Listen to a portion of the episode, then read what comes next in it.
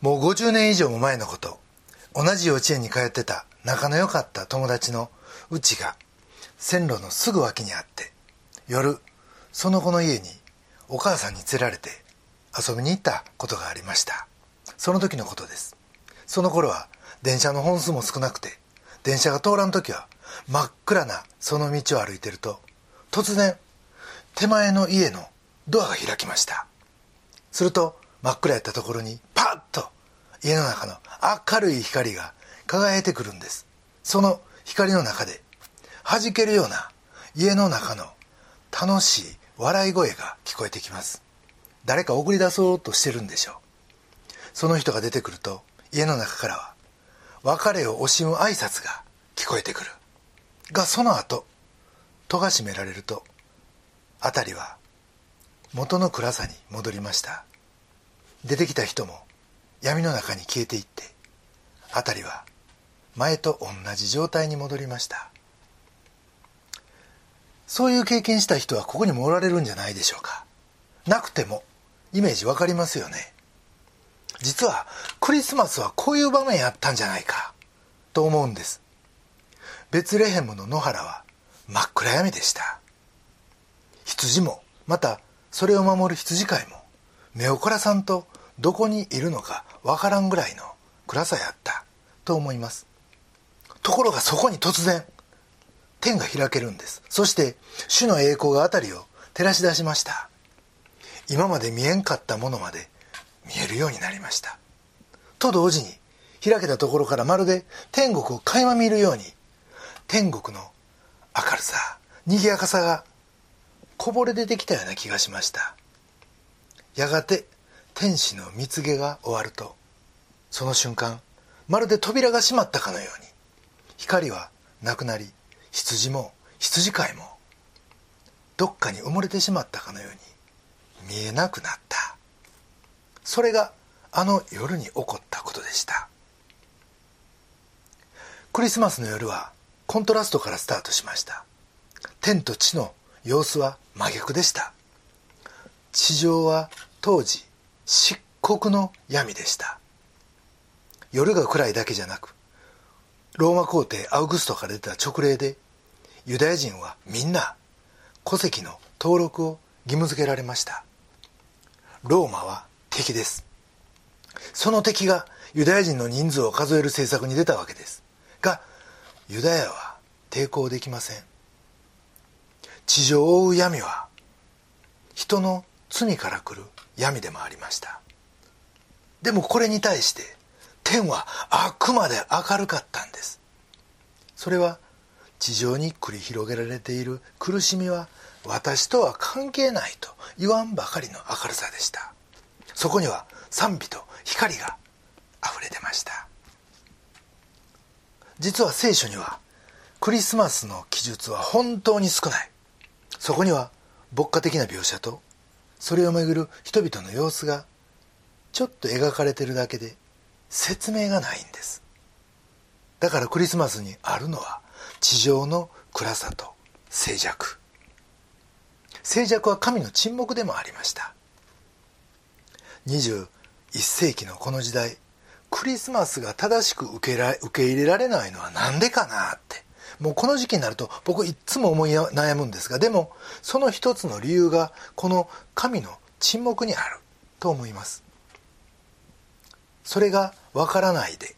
というかそれがわからんからみんなは変に明るくしようとする。本来のクリスマスの賑やかさは天上のものなのにそれがわからんばっかりに人々はクリスマスを人工的に明るくしようとしてきました。でもそれは違うんです。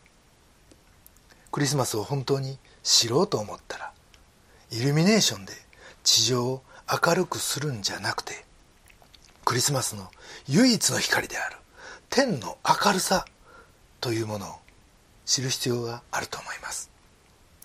今日はクリスマスの出来事はどうしてあんなに静かやったんどうしてそんなに嬉しいことなのか。またどうして多くの人がこの事件に気づかんかったんか。今も気づかないのか。この3つのポイントから考えてみたいと思います。そしてクリスマスそのものはもう2日前に終わりましたがクリスマスって一体どう過ごすんが本来の過ごしな方なのか。ということにもちょっと思いをせてみたいと思います。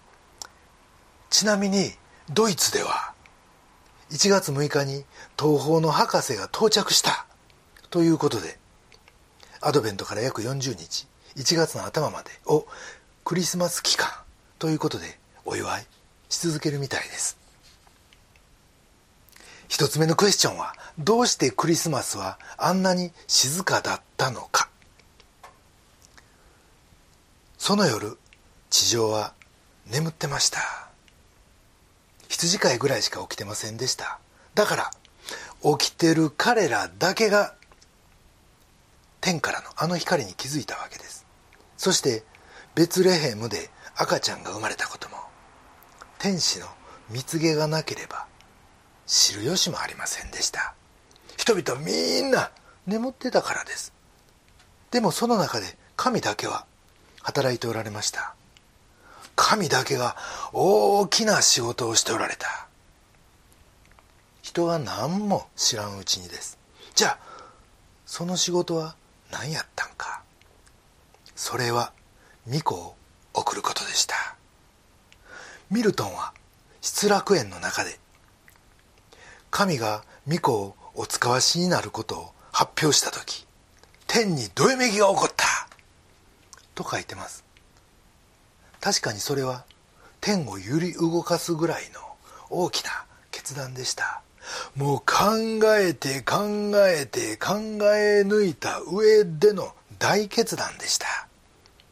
人間のあらゆる問題を解決するための方策としてそしてその確信が神にはありました。ルカの2章11節。今日ダビデの町であなた方のために救い主がお生まれになりました。この蜜毛があった時天が明るくなったのは救い主の誕生のためでした。だから地上の僕らがこの明るさを受け取ろうとするならもっと救い主の誕生について知る必要があるわけです。ところで救い主が来たのに世界があれほど静かやったのは何でなんでしょう？なんでそのことを誰も気づかんかったんでしょう？それは来られた救い主が正真正銘の救い主やったからです。だから誰にも知らされなかった。逆説的ですがそれはこういうことです。当時救い主という名前はよく使われてました。人々が待ち望んでたということもありますがともかくローマからの支配から脱出したい。いろんな問題解決してほしいというありとあらゆる願望が救い主願望につながったわけです。特に政治家が救い主候補となることが多くローマ皇帝の中にも神として崇められた皇帝が何人かいました。そのうちの皇帝アウグストは生きてる間から神救い主と言われてきたしまあ自分自身がそうみんなに言わせてきたというところもあります。だからこそハレルヤコーラス皆さんご存知でしょう。あれは聖書の中の黙示録からキリストこそが King of Kings, Lord of Lords 王の王主の主と告白して歌うわけです。この政治的な王の救い主としてのあの派手な崇められ方と救い主イエスの実際の到来があれほど静かで羊飼いと宿屋に居合わせた何人かの人たちにしか知られんかったのは実に対照的でまたコントラストでもあり実はここに大切なポイントがあります。救い主のもたらす真の救いとはあからさまに大げさに語られるもんやないということです。真の救いとは何でしょう？それは決してローマ皇帝がもたらすような政治的なものではなくまあまあもちろんこれはこれで分かりやすいんですけどでもそんな表面的なものではなくもっと内面的なもんやということです。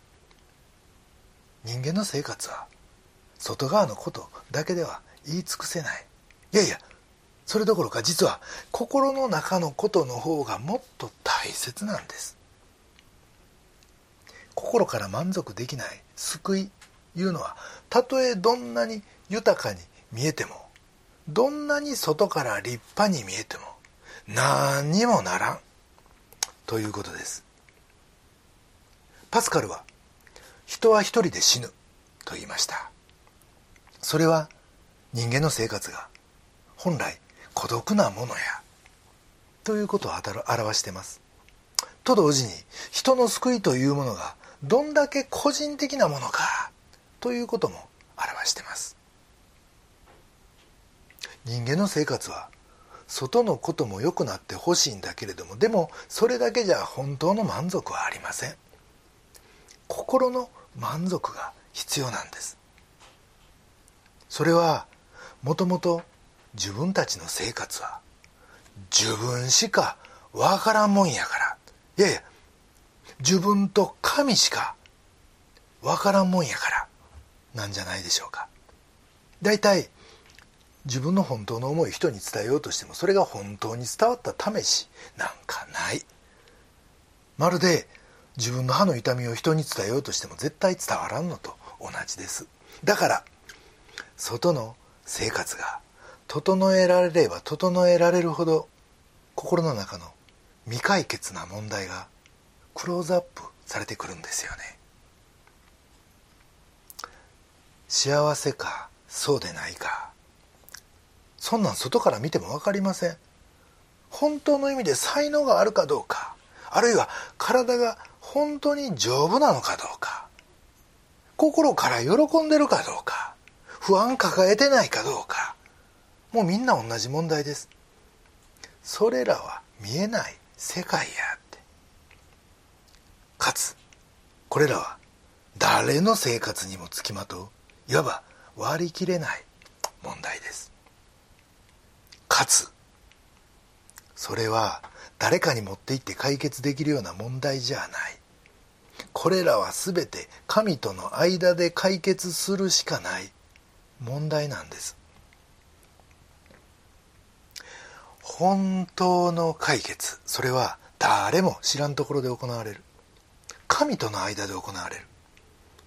人間の根本的な問題は人間がお互いに話し合って解決できる問題じゃなくて神との間だけで解決できる。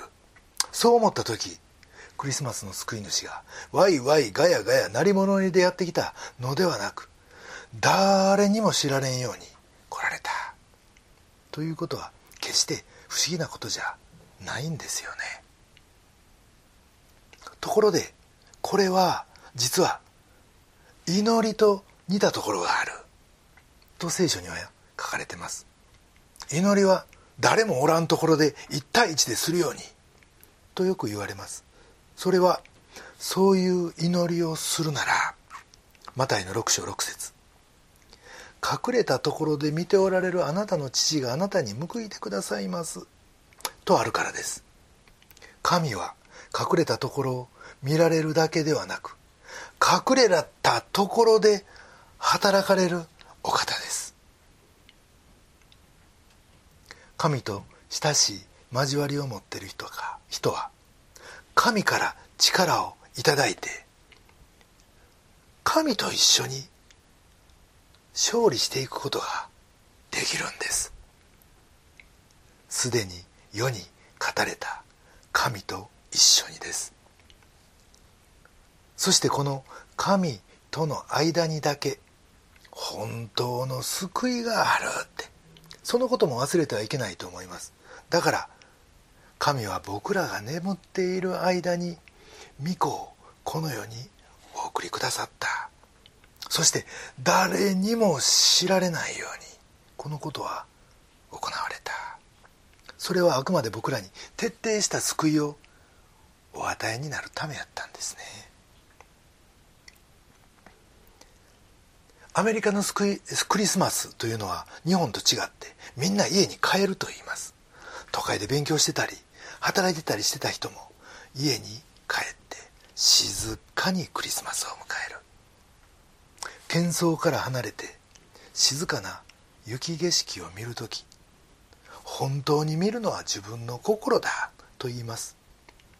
ミルトンはこうも言ってます。クリスマスの意味は人間の魂がふるさとに帰るところにあるって。日本のクリスマスは変に騒がしい。ですから環境としてそういう静かなところに入るというのは難しいかもしれん。でもあえて自分で静かな環境を選んで心の中をしっかりと見る。クリスマスにこそ自分の心の中を見つめる。そのことができる人こそこの救い主が密かに誰にも知られずこの世に来られたことの意味がわかるんじゃないでしょうか。ルカの2章11節。あなた方のために救い主がお生まれになりました」と天使は言います。この「あなた方」とはあなた方一人一人という意味です。救い主はあなた方の救い主です。実はあなたの救い主なんですよね。その意味でクリスマスは私の救い主を迎えた日。だからこそそこに喜びがあるんです。それは救いを受ける者の喜びです。どうしてクリスマスはあんなに静かなのかその答えはあなたの本当の救いのための出来事だから静かだった。これが一つ目のポイントです。2つ目のクエスチョンはクリスマスはどうして僕らの喜びなのって。まず神の救いはどのように与えられるんでしょう？僕らは救いというともう単純に神が悪い人ギャフーンと言わせて平和な世界が訪れるというイメージを持ちます。あるいは最初は勝てないんだけどそしてもうダメだというもうギリギリの時にどこからともなく正義の使者が現れてというような展開を期待します。が現実はそううまくいきません。嘘つきは嘘ついたままのうのうと暮らす。一方で神に従う者は質素な生活強いられ結局泣け寝入りする。なんかよくある光景ですよね。神の勝利？それってなんか勝利勝利言うけど結局は派手な勝利は期待できひんで。どこか質素でなんか歯切れが悪くて勝つか負けるかいつもギリギリのところに置かれて。なんで神はそんな遠慮してるんかな思います。もっとガツンとやってよって。ほんまにできるんやったらやってよって。言いたくなる。でも神の戦い方はもともと僕ら人間の考える戦い方とは違うんです。もし受け身で遠慮がちなそんな印象しか僕らが持っていないとしたらそれは神の戦い方が分かってないということです。つまり神は悪人を滅ぼすことによって勝利されるんじゃなく全ての罪人を救うことで勝利しようとされてるということです。ローマの3章25節にこうあります。神は忍耐をもってこれまで犯されてきた罪を見逃してこられたんです。罪見逃してきたって。神はそこで忍耐に忍耐重ねてきたって。でももう堪忍袋の尾が切れた。と人間を罰する方向に方向転換した。というのではないって。同じ3章25節の前半にはこうあります。神はこの方をまあ、この方ってキリストです。神はキリストを信仰によって受けるべき。血によるなだめの捧げ物として公に示されましたって。実はこれが神の忍耐の姿なんですよね。要はもう勘にならん。なんとかの顔も二度三度じゃって。もうここまでじゃみたいなことを言うて滅ぼすのではなく間になだめの捧げ物のキリストを挟むことで罪人を許し救いを与える。これが救いの中身なんですね。これが救い主のコアの働きでありここにクリスマスの救いがあるわけです。もしこれが分からなければ本当のクリスマスの意味は分からない。ということです。イエスは大変なリスクを冒してこの世においでになりました。身重のマリアがベツレヘムまで200キロとことことことこ馬に乗ったり歩いたり旅してくる。2000年前の200キロですよ。これだけ見てもクリスマスの神のご計画がもうどこでこけてもおかしくない。いうことが分かります。そして身重の女性に宿がない。その上怒ったヘロデが殺そうと追いかけてくる。ものすごい状況設定です。いわば巫女は敵意と危険の中でようやくこの世にたどり着かれた。いうことです、まあ、これだけ見てももう普通の発想からくる救い主の登場とは訳が違います。でも神はこの危険極まりないやり方ででも最終的に確実に救いを成就されました。なぜかなんでこんな回りくどいやり方されたんか。それはこのイエス・キリストのなそうとしているのは救いやからですよ。裁きやないからですよ。一挙一刀一刀両断に裁いて終わり。バサーって。もしそれやったらどれだけ簡単か。でも救うことで勝利しようとしておられた。これがクリスマスの喜びでありクリスマスの勝利なんですね。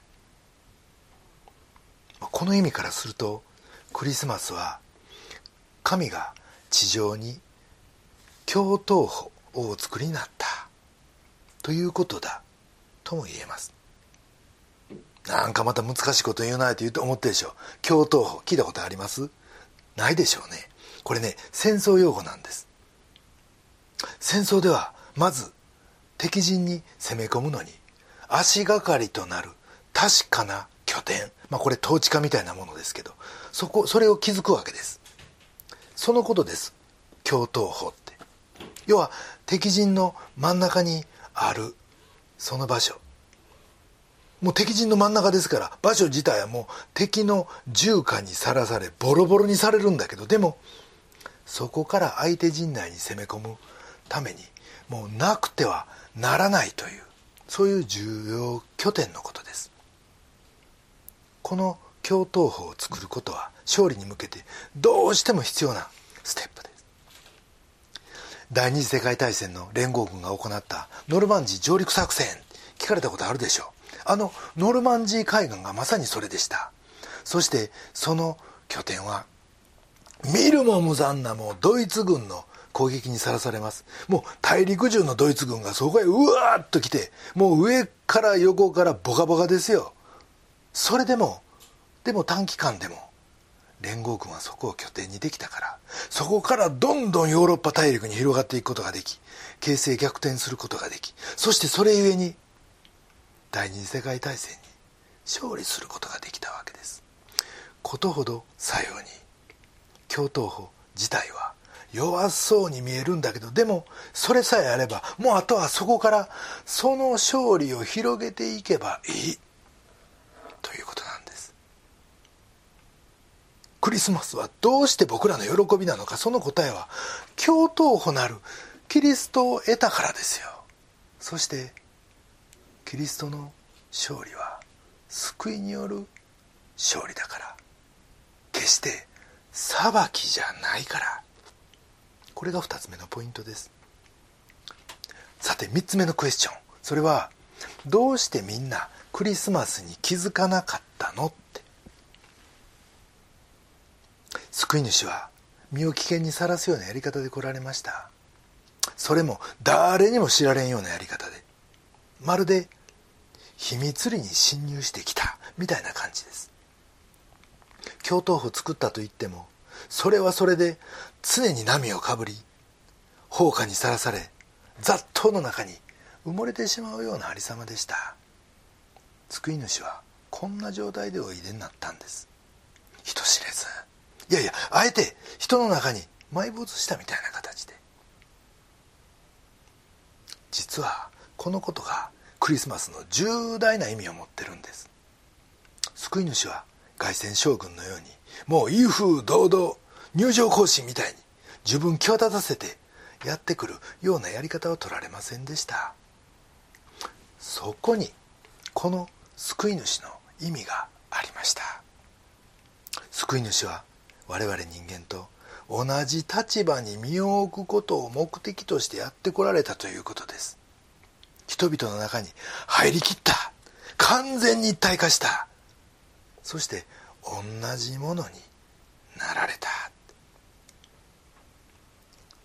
上からビューッと来て他の人救って自分も助かるみたいなまるでウルトラマンみたいなそんな形ではなく他の人と同じになってそのために死んでいってその最終結果として救いを成就する。というやり方でした。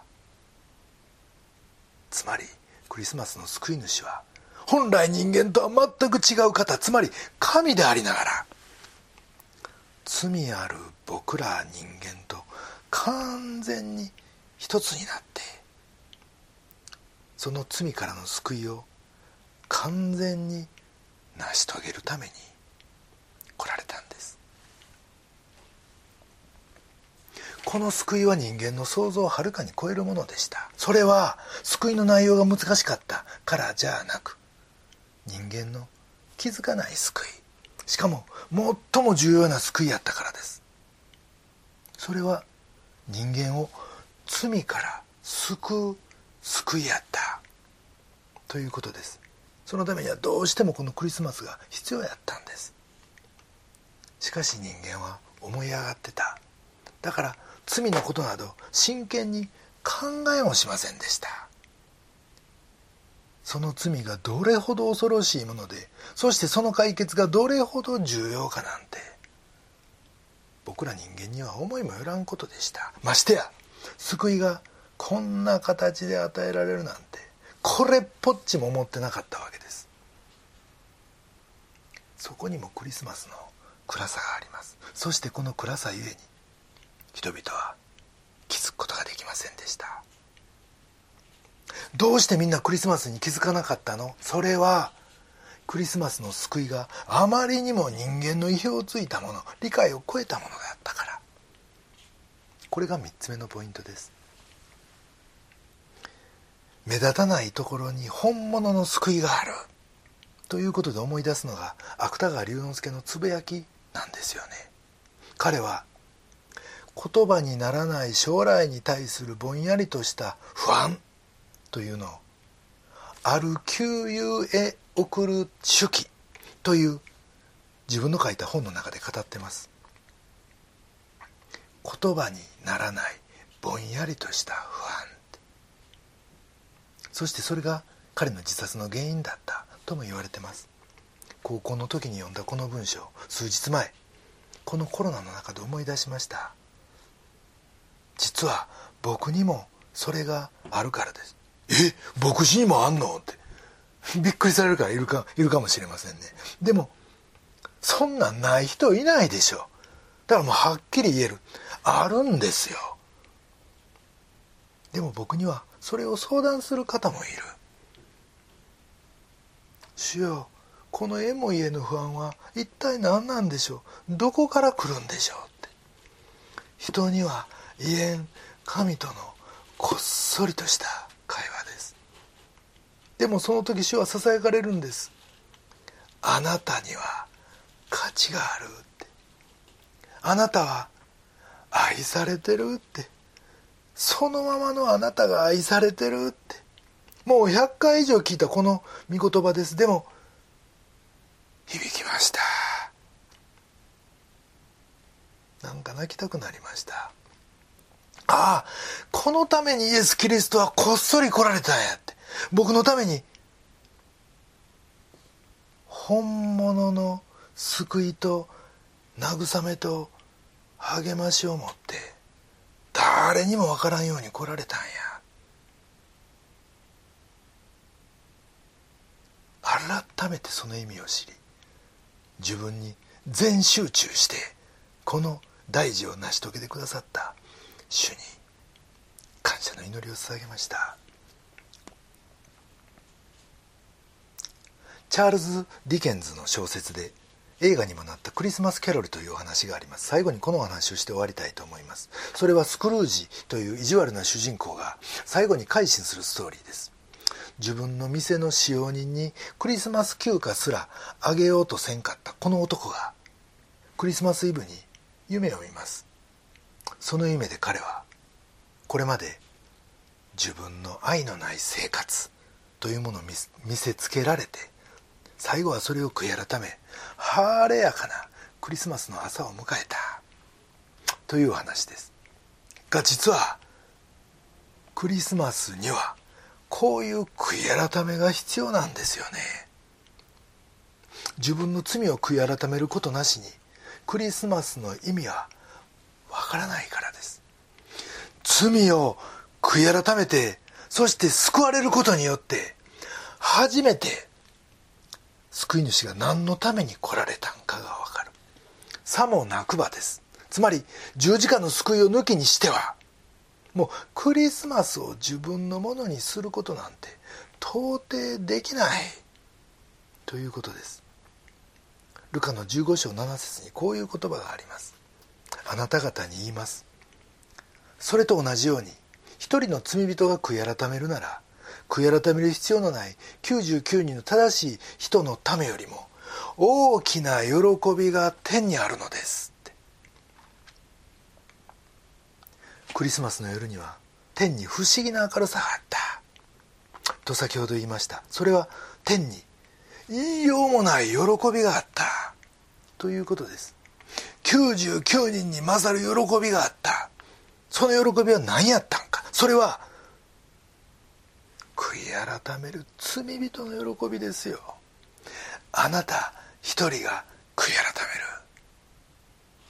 その喜びでした。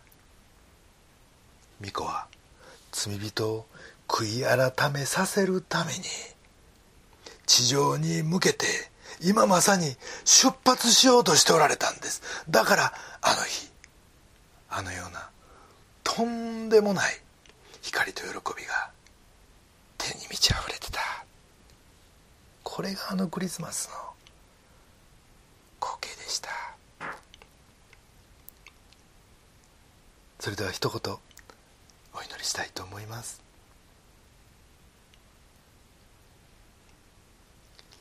今日ダビデの町にあなた方のために救い主がお生まれになりました。